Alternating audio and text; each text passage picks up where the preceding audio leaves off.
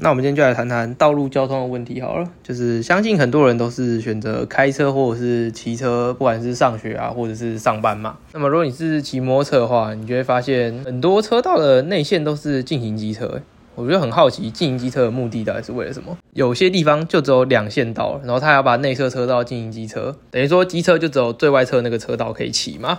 那外侧呢，又有公车那边跟机车挤，因为公车站牌一定是设在右侧，然后停车让乘客上车嘛。然后那公车停完车，然后乘客上完车之后呢，他又要开到左侧去行驶。那你不觉得这是一件非常白痴的事情吗？就是政府总是很喜欢说那个机车的事故率啊、伤亡率啊都是最高的嘛，相比其他车种而言啊，这不是废话吗？首先，你的政策就是歧视机车嘛，机车就只能行驶最右侧的那个车道。然后呢，再来呢，就是机车的人数就是最多的啊，那它的死亡率或者是死亡人数一定是最多的啊。一个简单的道理，如果没有进行机车，今天有两条路，二十台机车，一条路呢只要分十台机车的车辆就好了。那今天呢？如果有进行机车，二十台车全部都挤在同一个车道，还要跟公车、汽车挤，所有车都可以用这条车道，但是机车却不能用左侧车道。如果我觉得真的要设进行机车，那你就应该要设一个进行汽车嘛，就是要么就是你汽车都开最左边，机车开最右边啊，但那是不可能的，因为如果汽车它停在右边的话怎么办？就是因为它可能要去某些地方，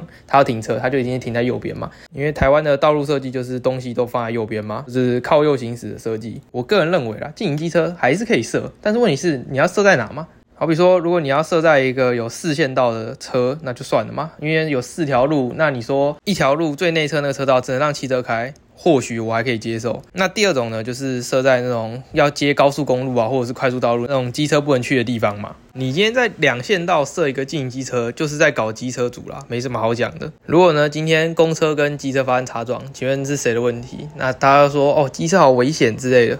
但是从来没有人检讨过那个道路设计的问题，你那个设计就是很不合理啊！如果今天左侧涂销了进行机车，那这样的话是不是就不会跟公车就是有打结的情况了吗？再就是提到就是很多人很爱讲的两段式左转的问题，但其实我个人认为两段式左转还是可以存在的，只是说很多地方也不需要存在嘛。请问一下，就是那种像是什么市民大道，很多路口都要带转。但有骑过市民大道的人都知道，市民大道的设计是左右是分向的，就是他们不是直接相连的嘛。像是塔路那种地方，就算你转过去，你还在等一个红绿灯，所以你代表说你直接转其实不会造成什么危险。但是呢，政府为了让汽车方便，所以呢，他们想出一个方法，就是呢，机车呢先骑到最右边，然后待转等红绿灯嘛。然后呢，汽车那个红绿灯呢会先亮绿灯，然后先让汽车全部开完之后呢，那我们再放机车走，真的是一个纾困交通的好方法。然后如果你长骑市民大道的人，你就会发现那个待转格都是爆满的啦，车流量那么大，机车台湾就是机车族最多嘛，所以呢，他们就是让机车最后走。好啦，如果你要说这个是一个就是分流机制啊，好了，或许也是说得通啦。但大大家知道为什么市民大道那一段会大堵塞的原因吗？就是因为忠孝西路不开放机车行驶啊。喂，请问一下，忠孝西路是平面道路，哎，它不是高架，哎，那它到底有什么理由，就是不让机车行驶啊？啊，现在是有一个新闻说，就是今年年底或许会让机车开放在那边行驶，就是试办机车在忠孝西路行驶的状况。但我就很好奇，它到底会怎么试办呢？当然，我也不想当预言家，但是我觉得呢，以忠孝西路的状况来看，好像是三道还是四道嘛？我个人认为它会有两道是进行机车啊，因为最里面那道它设成公车专用道，然后呢，最后呢，它可。只开放一道或者两道，就是机车专用道。哦，那也不是机车专用道，应该说是就是开放机车行驶的道路嘛。因为目前的状况是全部都不能行驶。但事实很简单，就是开放之后呢，那边机车量一定会爆多，但是它可以分担一些就是尖峰时段的市民大道的通勤车辆。如果开放机车行驶两道，我觉得还算可以啦，就是至少还有选择的空间。可是如果只开放一道，一定会有车祸发生嘛。然后呢，等到车祸发生之后呢，政府就会说：“哎呀，你看机车行驶在这边就是很危险。那我们呢，就是还是不要开放中消西路让机车行驶好，大家就是永远去挤那个建民大道就 OK 了。”对啊，这边说到就气耶，我根本就觉得那是建民大道，那根本不是市民大道。真正市民大道是什么？是楼上那个市民高架，那才是市民大道啊。汽车才能享用完整的路权。好了，不一定要汽车啊，其实重机也可以啊。虽然重机也是一个很奇怪的。设计嘛，你想想看，就是两百四十九 CC 的车呢，上这个快速高路啊，或者是那种高架桥呢，就好危险。可是呢，如果你是两百五十 CC 以上呢，就好安全。但是机车不能上那种快速道路呢，也是有它的原因的，不然这样的话，汽车就变好挤啊。快速道路到时候速度就会跟平面道路差不多了，就是因为台湾机车太多的原因嘛。但我有个很好奇的点就是，为什么政府看到机车那么多，他们选择的做法呢？不是让考照制度变得更完善啊？然后加强驾驶的安全教育等等嘛？他们选择做法呢是两段式左转，然后进行机车这种做法。这种做法呢，其实也是有个好处嘛，反正它就是一定可以让机车的事故率增加，让机车事故率增加呢，政府就更好宣传说，你看机车就是一个很危险的东西。大家想过带转这种神秘的制度，就是你看哦，如果你在前面看到一个带转牌，你要先切到最右侧，然后你才能带转嘛。然后呢，假如这边没有带转牌的话，其实你是不能带转的哦，你就要直接左转。但是我看到就是一些地方其实是没有带转的，然后还是会有很多机车的骑士就是直接骑到最右侧，然后转到那个斑马线前面，然后开始等。所以呢，台湾的这种待转文化呢，已经根深蒂固到市民的心中了。看到那种就是红绿灯呢，我就是要带转啊，反正我也不知道能不能直接左转，带转就没有错了。到时候直接左转被罚钱，哎，很贵呢，因为忘记是六百还是一千二，但不管是多少钱，就是很贵。你只是因为你直接左转呢，到底说为什么不能直接左转呢？我也不懂，反正就只是因为你左转呢，所以你就要付这些钱。那在我们讲到禁止摩托车的可能性好了，就是中国有些城市是禁止骑摩托车的嘛。那我个人认为在台湾要办成是不可能的事情啊，因为台湾的环境感觉就是。无法接受进行摩托车，台湾人口密度那么高嘛，然后在台北或许是真的可以不用摩托车，可是你在其他县市呢，当然是不可能的。在台北有捷运啊、公车什么系统都很方便嘛，可是如果你在花莲呢，可能连个超商都离你家很远了，都要骑车才能去超商之类的。那假如是这样的情况的话，要怎么可能进行摩托车？好，那再来就谈到，如果你只进首都呢，还有说你禁止台北不能骑机车，这样就好了吗？但其实这样对于台湾人来说，可能就是很不能适应啊。如果你说，哎，我今天要去一个二十公里的地方，以前可能骑机车，OK，好，那现在进骑机车，那我开车去可以。那如果只要去两三公里的地方，那我要开车多麻烦呐！那变成说我就只能走路或骑家车嘛，有些地方公车也到不了，或捷运也到不了，这是一个方便性跟地理风情的问题啦。台湾人的确就是已经跟机车就是密不可分了，当然汽车也是啊。如果要去比较远的地方哦，一定是选择开汽车的，不要想要骑机车好不好？很累，夏天还会晒伤。那个汽车里面还有冷气，开心舒服多了。再就是台湾还有一些诡异的标线，就是好比说你前面一直是直行嘛，然后突然到前面，哎，你发现，哎，你怎么开到右转道或左转道了？然后有些红绿灯会亮右转灯或左转灯嘛，然后因为你已经开到最前面了，所以你根本没办法就是切换车道。然后要是那个右转灯亮了，然后你不开，后面车就扒你嘛，所以你一定要开走。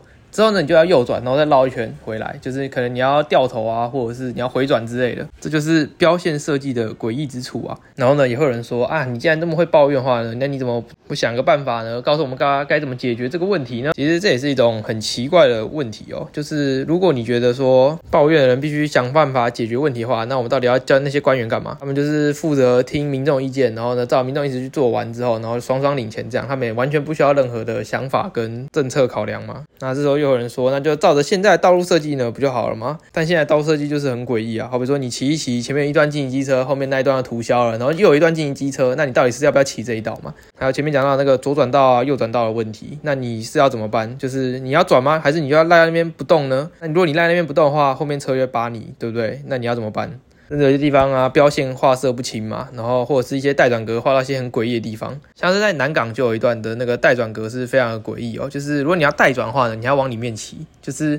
有点像逆向的感觉，就是你是逆向，然后进去里面，然后再带转这样吗？那如果你一开始就直接左转不就好了吗？那为什么要设计一个路口，然后呢让机车还要有点像逆向的感觉进去带转之后呢，然后再让它继续走呢？我觉得很多道路的设计啊，或者是道路的规划，这些都是政府官员要好好去思考跟改变的啦。不是被人民抱怨之后呢，然后就随便可能试办个什么啊，禁止带转啊，然后再以什么会有车祸理由等等说，哎不适合办之类的方法去，就是告诉人民说啊，你怎样就是很危险这样，但会一直没办法改善这些问题。你其实我觉得就是它的原因也是非常简单啊，就是因为政府官员不会使用到这些路啊，政府官员才不会跟你骑机车嘞。你想想看，今天有哪个市长会骑机车上班的？根本不可能嘛。所以呢，他能想到就是这些机车会跟公车啊，或者是汽车争道啊，然后可能会发生车祸这种情况吗？根本不会嘛，反正他们就是开车啊，或者是坐公车等等的方法。对于执政者而言呢，他们定定的政策呢，一定是对自己有利嘛，或者是对于自己有选票人比较有利。他们今天都是开车，那他们想到一定。就是啊，摩托车好烦哦，怎么一直跟机车抢道呢？那我们要把摩托车想办法都禁止掉，这样。但其实很多那种上班族，他都是汽车跟摩托车都有啊。所以对于很多人来说，或许摩托车还比汽车常用，毕竟这种短途的摩托车真的是比汽车方便很多嘛。就是你只要发动，然后就直接骑走。那汽车你可能还要先去停车场之类的。当然，如果你家有停车位，那就另当别论啦。因为有些道路规划，不要说机车啦，汽车可能都看不懂啦。那种标线画色不清的，然后一些地方突然变单向道啊等等的那种道路规划，真的是很可笑哦。有时候我都会想说，哎，该不会其实你们是故意想要用这些方法来赚钱之类的吧？说要用这种交通条规赚钱啊，让我最直接想到的当然就是区间测速这种东西了。我个人认为区间测速就是政府故意设计来要赚钱的东西啊。或者说北宜公路，然后你设定什么四十公里，请问一下，到底谁会在边开四十公里？很多时候那种堵塞啊，就是因为你设定的那个速度，大家都在看仪表板了，好不好？请问如果大家真的开四十公里，那那边绝对是塞爆啊！你自己看，像什么市民大道、中央东路那种地方，四十公里那是多慢的速度啊！整个红绿灯就不知道塞到哪里去了。然后基本上你只要不盯着仪表板看哈，你就绝对是会超速的啦。因为你只要那种自然的速度，你就绝对是超过四十公里。因为四公里真的是超级慢的。况且区间测速很多方法可以躲，好比说两个区间跟区间之间，我就找个地方休息一下，反正我就听到哎好通过那个时间，那我就继续骑。那我前面骑超快这样，所以这个设计呢，感觉就是想要让政府赚钱的嘛，可能是赚外地客的钱之类的。不管是汽车还是机车都一样啊。区间测速就是一个很诡异的设计啊。当很多人跟你说啊，你不要骑那么快就好了，我就很好奇啊，他到底有没有骑过车或者是开过车？那种只要油门轻轻一吹，然后呢马上就超过速度，到底是要怎么样才不会超过？先不论那种汽车马力大，连机车这种马力小的车都是轻轻一吹就超过速线，到底要怎么不超过吗？所以还是希望政府能够好好想清楚这些交通规划啊，不要整天想是要赚的那些通勤的人的钱呢，或者是出游玩的人，不然就是每次发生车祸呢，就是先怪驾驶的问题啊，都没想过自己道路设计有没有。问题，其实我觉得，如果你说啊，别人开都没事，为什么你开就有事？这种说法就是很白痴的事情。如果某个地方就是它车祸率已经很频繁，那就是那条路有问题，好吗？毕竟车祸这种事情本来就不应该发生。如果在驾驶都小心的情况下，那有时候如果在小心情况下还发生，那就应该跟设计有关的吧。好了，那今天这个就讲到这边啊。那如果你觉得你认同这个想法，你也可以把这个分享出去。因为我跟你讲，这种事情呢，就是要让越多人知道呢越好，才有机会让政府听到人民的声音，或者是让一些人去反思说这些事情到底是合不合理。因为你可能已经习以为常了，但是其实这些都是不合理的事情。或是呢，如果你不认同我的想法呢，其实我觉得。也是可以啦，就是你也可以跟我分享看看你的看法。好，那接下来就来到我们的闲聊时间啦。好了，那现在总算已经放暑假了，然后想要我以前国中的时候呢，都会跑去打球，然后都在那种两三点，然后打可能打到五六点之类的。我真的很佩服我以前有这种体力啊，在这种暴热天气，怎么可能还有办法去打球？我现在是真的完全没办法了。随着年纪长大之后，那种热情反而慢慢消失掉了，所以我现在只能接受在晚上打球。但以前国中也没办法晚上打球啊，因为现在可能都是可能八九点去打，然后打到十一二点才回家嘛。可是国中就不会那么晚回家，所以现在都会选择在那种比较舒服的天气打球了。那以前可能做不到。那这也代表说，我们随着年龄增长之后呢，很多做法跟事物的想法都会改变啊。但我觉得也没什么不好，只是说我觉得以前很有热情的事情，现在都慢慢的没有什么热情了。年龄增长真的是会扼杀蛮多热情的。这样，因为现在要打球也约不到什么人，以前就是随便约都一堆人要打，然后现在就是怎么样都约不到人，就是大家上了大学之后，可能都各有各忙的事情，可能忙着要去夜店玩啊、打麻将等等的，对于打球这种事情，可能就已经没什么兴趣了。我认为就是要保持初心这种事情，本来就是不。可能的事情嘛，因为没有所谓的初心吧，就是你人生就是一直在改变啊，你做的事情、想法或者是你的人生经历，就是会一直影响着你，然后改变着你，然后最后做出不同的决定嘛。所以就是不要再说什么保持初心这种事情的啦。我觉得只要能够做到就是那种不犯法、不偷不抢不骗，就已经是很好的事情了。好了，那今天这集就讲到这边啦，拜拜。